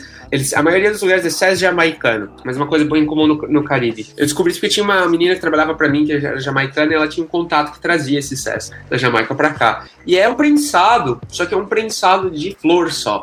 Os caras hum, vão, não, não cortam, tem, não tem animal morto. Curam, não, não tem animal não tem, morto, não, não tem, tem folha, bizarro. Semente. Não tem muita folha. Assim, até tem folha, alguns até tem semente, mas são os piorzinhos, né? Porque uhum. o César jamaicano bom você paga 15, 20 dólares a grama aqui, porque os caras têm que trazer da Jamaica mesmo e é, e é caro. Entendeu? É, eu já achei tanto do caro quanto do barato. Um que eu achei era de Trinidad e Tobago. Então, assim, os caras, eles só prensam a flor. Eles fazem uns quadradinhos só com a flor, entendeu? Então é, uhum. é, é, bom, é forte o negócio. Primeira vez que eu vi, eu falei, é... sabe? Parecia prensado brasileiro. E o cara que me chamou, ele me chamou justamente, cara, vem dar uma olhada nisso aqui, uhum. porque eu não vi isso aqui. Eu acho que isso aqui você vai conhecer melhor que eu. O cara, um cara que vende aqui, né? É, ele é mais trafica assim, meio que de rua mesmo. E aí eu cheguei, ele falou, é de Trindade e Tobago. Assim, eu falei, cara, abri no Google de ter prensado brasileiro. Acho que a terceira foto que apareceu para mim foi idêntica ao que ele tava segurando, assim, sabe? É o cacete, velho. Aí ele me deu umas duas gramas, assim, só pra eu bolar um, um baseado e provar. Hum, Aí eu peguei, bolei baseado, fui no parque, fumei. Cara, chapou pra caralho, velho. Muito forte. O gosto era bom, o cheiro, mais ou menos. Era meio ruinzinho na garganta, mas chapou muito, velho. Chapou muito. Sabe? E ele tava vendendo por 15, 15 é, dólares a grama, cara. Barato até, não é? É caro aqui, 15 dólares a grama é caro. Ah, é caro? Você vai pagar 15 dólares a grama, assim, no melhor fumo do país, velho. Aí você paga. O, não era 10 a, a grama do, do, do, governo? 10 é a média. 10 é a média. Hum, entendi. 10 é a média. 10, assim, abaixo de 10, você já tem que saber que muito provavelmente a qualidade não vai ser top. Entendeu? Entendi. De uhum. 10 pra cima, de 10, 11, 12, dependendo de onde você tá. Por exemplo, nos mercados artesanais tem gente que vende até 7, 8 dólares a grama, sabe? Uhum. E, e, vendendo onça, que aqui eles vendem por né, grama, uh, que eles chamam de um, um, um half quarter, que é 3,5, 7 gramas, 14, 28. Óbvio que você pode comprar entre essas, mas o mais comum são essas, essas medidas, né? Então, uhum. Então 28 gramas é uma onça, né? Então, uma onça, que normalmente é você vai comprar de grande quantidade, assim, mais ou menos, né? É, varia de 140 a 300 e poucos dólares. Entendeu? A de 300 e poucos dólares são aquelas que você, compraria onça de 15, de coisa de 15 dólares a grama. É bom? É. Mas tem muita gente que cobra mais do que deveria também, sabe? Então, assim, também é de saber onde comprar, mas a média, a média é 10 dólares a grama. Né? Então você pode achar coisa mais ou menos, coisa me, uh, uh, e coisa boa. Já com ali 12 dólares a grama, mais provável que você vai achar coisa já bem melhor. Aí vai para 14, 15, aí sim, é o top do top do top, sabe? E aí, é tanto que eu não compro as de 15 dólares a grama. Porque é muito caro, cara. 15 dólares é muito caro. Eu, pra você ter noção, o que eu compro normalmente vai de 8 a 10 dólares a grama. Mas por quê? Porque quando eu vou comprar de pouca quantidade, eu tenho que pagar mais caro. Porque quanto maior a quantidade, você vai comprar 7 gramas, eu posso comprar umas 7 gramas por 40 dólares, que vai ser decente, sabe? Uhum. Não tá 10 dólares a grama, mas por estar comprando mais, saiu mais barato. Tem gente que vai vender 10 dólares a grama, é, 7 gramas por 70 e a qualidade vai ser melhor do que eu comprei. Então eu fui do cara que tava vendendo, como eu conheço o cara, eu fui com o. Tem até, acho que ainda tem o um story no meu Instagram, que é, é um negocinho que é de, de uva, assim, chama Grape Sherbet.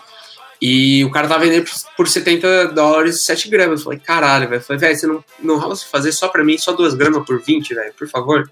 Porque tava muito bom, muito bonito. Eu falei, caralho, eu preciso disso. Uhum. Aí o cara falou, tá bom, tá bom, eu faço. E aí, mas assim, ele geralmente não faz pro público geral, entendeu? Ele só vai vender o um mínimo de 3.5 por 35. É, varia muito, assim, eu por conhecer growers também, por, por, trabalhar com gente, conhecer gente, né? Eu tenho desconto em vários lugares, ou o pessoal às vezes deixa, deixa eu fazer essas coisas, entendeu? Mas às, às vezes pro público geral não tem essa opção. Isso, isso é um dos problemas, sabe?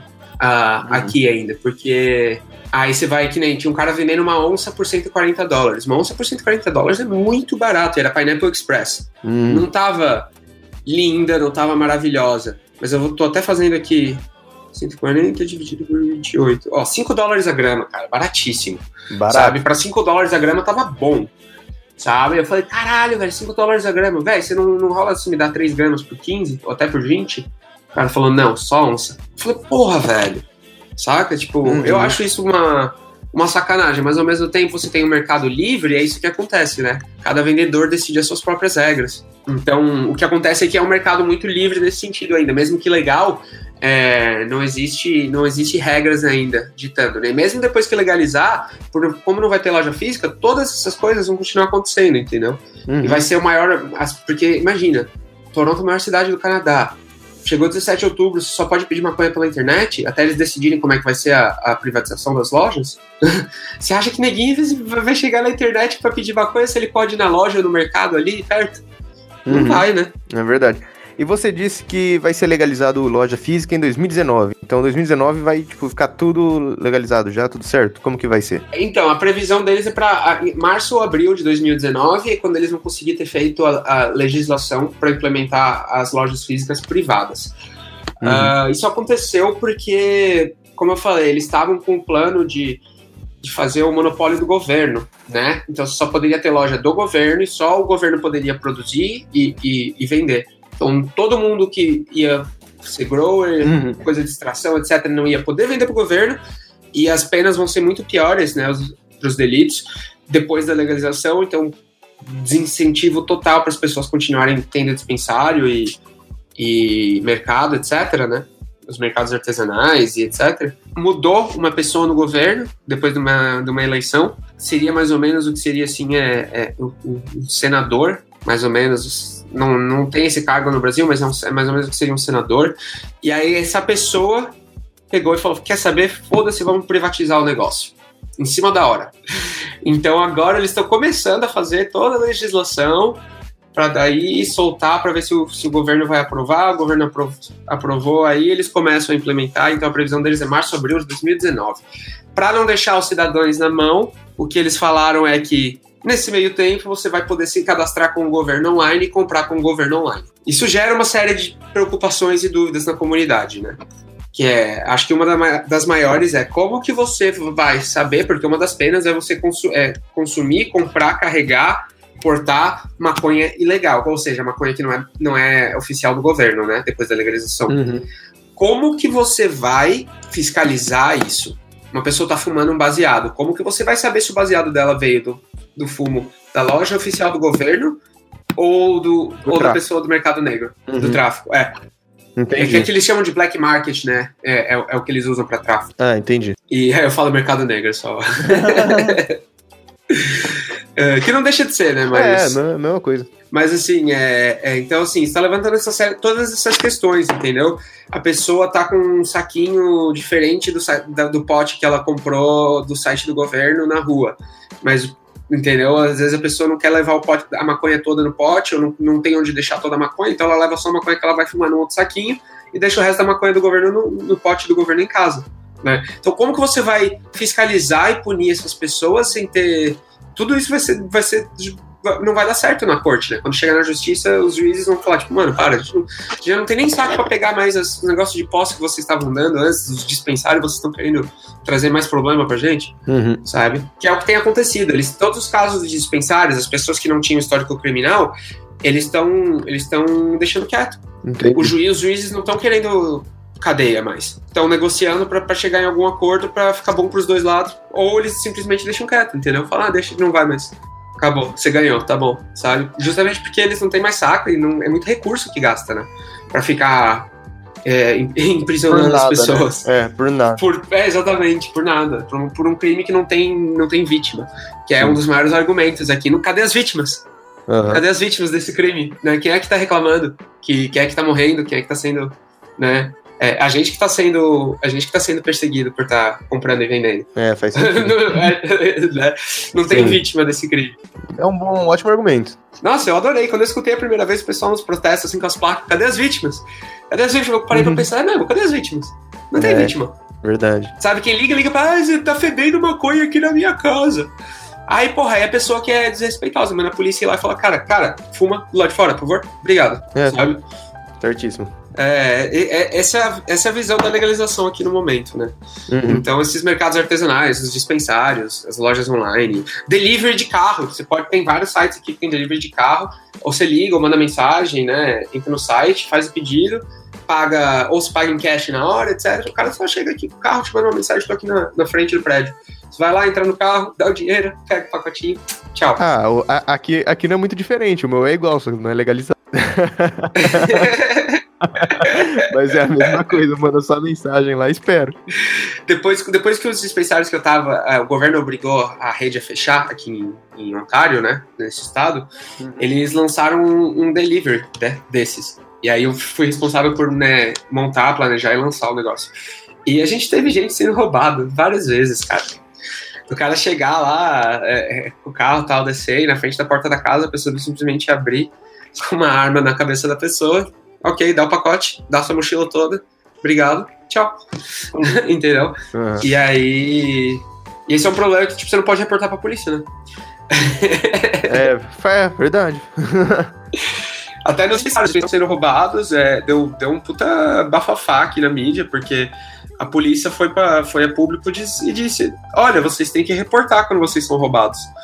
Aí, e- aí um jornalista perguntou, mas e se vocês, né, vocês atendem o chamado e vão lá no dispensário, quando chegar lá, o que acontece com os, os- as pessoas que estão trabalhando lá e o produto deles? Ah, olha, é um lugar ilegal, então a gente vai autuar as pessoas e vai apreender o, o produto. Aí o É, jornalista, bom, mas por que, que eles deveriam li- de- ligar pra vocês e chamar e dizer que foram roubados, então? Se vocês vão lá e ainda E vão pegar tudo o resto, é. pegar o produto. Pegar tudo o que, o que o que sobrou, os caras pegam, né? Acaba de roubar. Exatamente, exatamente. Então, é, eu acredito que, que isso, isso vai acontecer no Brasil, né? Todas essas peripécias, esses problemas, essas, essas, ah, questões, esses questionamentos, né, que eu, que eu tava levantando agora há pouco, que o pessoal tem levantado aqui toda vez né, que surge algum tipo de legislação para legalização, etc. Eu acho que o Brasil vai passar por esses problemas. Eu acho que é bom a gente lembrar disso quando, quando tiver acontecendo, entendeu? Até por isso que eu gosto de falar sobre isso. Porque eu acho que o Brasil só vai legalizar, isso é meu achismo, né? é Meu, minha, meu pensamento, mas quando empresas grandes investirem, empresas de fora chegarem com muito dinheiro no Brasil, entendeu? Falando, olha, se vocês pegarem esse dinheiro, a gente vai triplicar isso se a gente conseguir legalizar, tá? Porque eu não consigo ver o Brasil legalizando se não for de uma maneira onde vai ser. Uh, uh, Por dinheiro. Com empresas. É, e, e, com empresas de fora chegando, assim, olha, empresas, né, canadenses, americanas, europeias, chegando no Brasil, assim, ó, querido, vamos legalizar, tá? Que a gente vai abrir essa loja aqui, e, e, a gente vai né, controlar a, a, a, distribuição do Estado, então né, o dinheiro vai vir tudo pra gente, não sei o que, que nem estão fazendo aqui em Ontário, sabe? Que eu acho que também vão ter estados no Brasil que não, vamos, vamos privatizar, fazer o um mercado livre, é, mas no Brasil a lei não funciona assim, né? Então vai acabar sendo uma coisa meio que a federal e que o governo federal, eu acredito que é, é, vai, vai acabar, se não for por conta, eles vão legalizar e pegar uma puta parcela do dinheiro e, fala, e, e dar para uma empresa estrangeira se assim, você controla, ou criar alguma empresa né, estatal, falar agora vocês controlam, e eu acho que só vai acontecer assim, então acho que é bom, né, é, é, a gente sempre tá levantando os questionamentos das coisas que estão acontecendo, porque aqui é uma, é uma das coisas que eu acho muito legal dos canadenses, é, é justamente isso, eles falam, ah, a gente vai legalizar, a gente vai legalizar como, sabe? Uhum. A gente não quer o governo controlando, não faz sentido, não é bom. Sim. Entendeu? Aí o pessoal vai pra rua, protesta, entendeu? E etc. E, e aqui o cara, o cara que falou que ia privatizar se ele fosse eleito, ele foi eleito ele, e tá cumprindo. Sabe? Uhum. Pode ser que ele privatize do jeito errado e ele chegue uh, uh, e provavelmente vai e dê só para as grandes empresas canadenses aqui, né? Que estão tão afim de, de vender as farmácias, as lojas de departamento, né? Essas coisas. As empresas que têm grana para investir, né? Walmart, é, etc. Essas empresas provavelmente vão ter o direito de vender maconha, provavelmente vão vender maconha. Agora, o, o, o, o Zé, o João, o Roberto, a Alice, a Mariana, sei lá, que estão aí há 10, 15 anos fazendo o seu grow, às vezes medicinal mesmo, com licença medicinal, né, que já conseguiram perfeccionar a, a arte do grow e que conseguem fazer um produto sensacional, sabe? Uma flor assim de extrema qualidade orgânica, ou, ou, ou mesmo que não seja orgânica, né? É com, com flush excelente, onde a, a, a cinza está super branca e a, a, planta, e a flor está super suave, ou até comestíveis de qualidade, sabe? Essa pessoa que está aí há 10 anos perfeccionando o próprio comestível, chegou num ponto onde agora ela sabe que o negócio está bom mesmo, com esses avanços tecnológicos, ela está conseguindo um produto melhor, sabe? Essas pessoas, eles vão ter direito de conseguir ter um negócio deles, entendeu? Provavelmente não. Então eu acho que isso é, é importante a gente lembrar quando o Brasil estiver legalizando. Eu acho que não vai demorar tanto quanto as pessoas pensam. Eu também, eu também acho, tô, tô confiante com você. Também acho que não, não, Porque não tem saída, cara. Não tem mais argumento, não tem mais o que fazer. Exato. O mundo todo tá, tá finalmente tolerando. É, se né? tocando, vai ficar só o Brasil aí atrasado. Olha aqui o, o então, Uruguai digo... aqui do lado, aqui embaixo, mano. Vizinho já, já, já Exato, eu digo que antes de 2030 o Brasil legaliza, cara. É, eu também acho, também acho. Vai, vai ser mais rápido que a galera imagina. A galera acha que não vai chegar nunca isso daí, mas.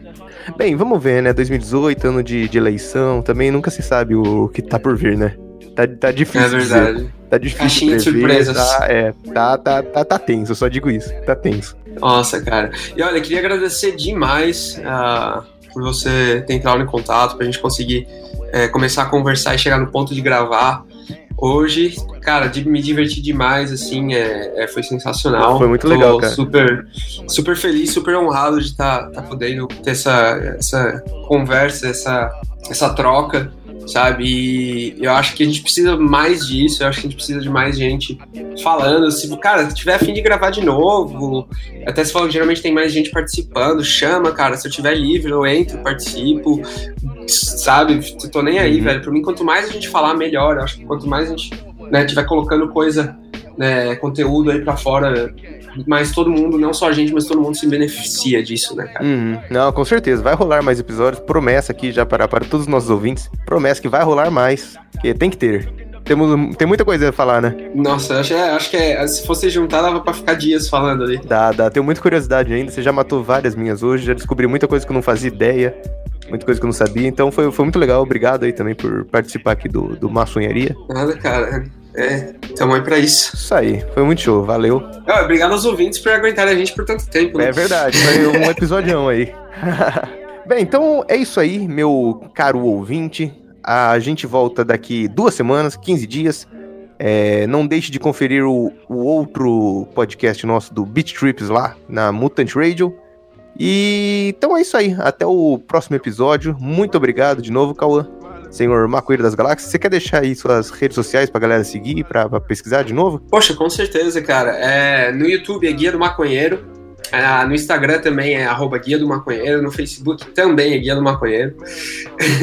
então, basicamente, é Guia do Maconheiro em todos os lugares. É só pesquisar. Eu tenho tenho duas lives, um podcast e um vídeo no meu canal do YouTube. No meu Instagram eu posto quase diariamente também vários stories. Quem tiver pergunta pode entrar em contato pelo meu Instagram também. É o local onde eu mais participo e respondo, pessoal. De novo, assim, obrigado por terem, terem participado aqui, escutado a gente. Eu acredito que quanto, quanto mais a gente puder até é, é, tá fazendo isso, e eu gostaria até que você me falasse da, do feedback do pessoal depois, cara. Pode eu deixar. Quero muito, tô muito curioso. É isso que eu queria falar. Deem feedback, fala, falem para uma sonharia uh, nas, nas, páginas deles. Mandem feedback. Se puderem vir na minha página também, é, ó, mandem e-mail.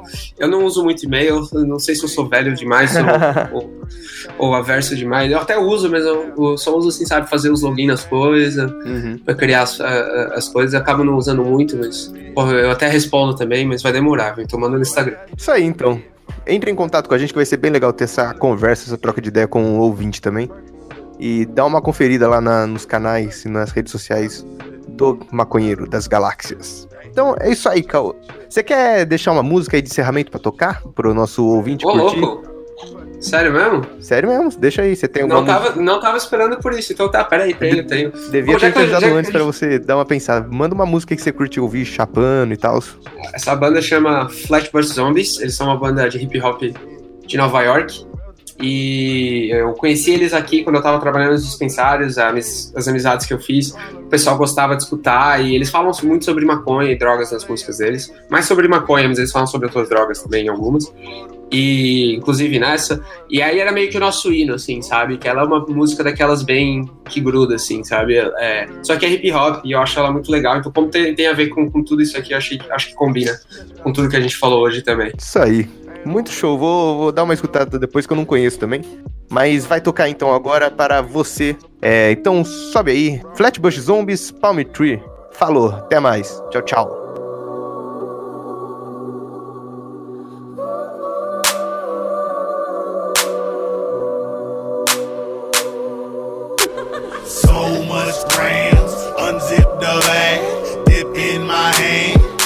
Palm trees. So when you throw shade, it could never harm me. So when you throw shade, it could never harm me. So much grams, unzip the bag, dip in my hand, then I palm trees. So when you throw shade, it could never harm me. So when you throw shade, it could never harm me. Lions don't lose sleep the opinion of sheep. On the road to the riches, money sticking to my cleats. I am my many feet Skin noir, darky meat. Niggas with the most opinions usually have the least. It's funny how now rappers be on they druggy shit. Downloaded my tape, sat back, study shit. Acid pack a hundred hits, shroom caps and hash bricks. Trippy like that Destiny Child chick on 106.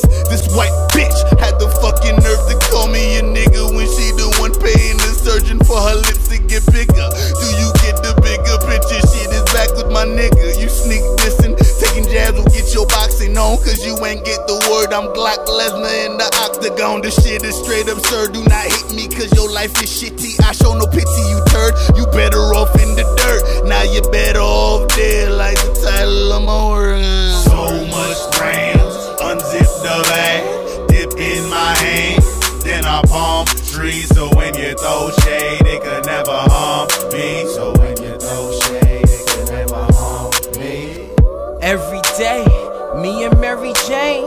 might say I'm addicted, but me, I'm truly lifted. Stone so loud, you can hear me in the crowd.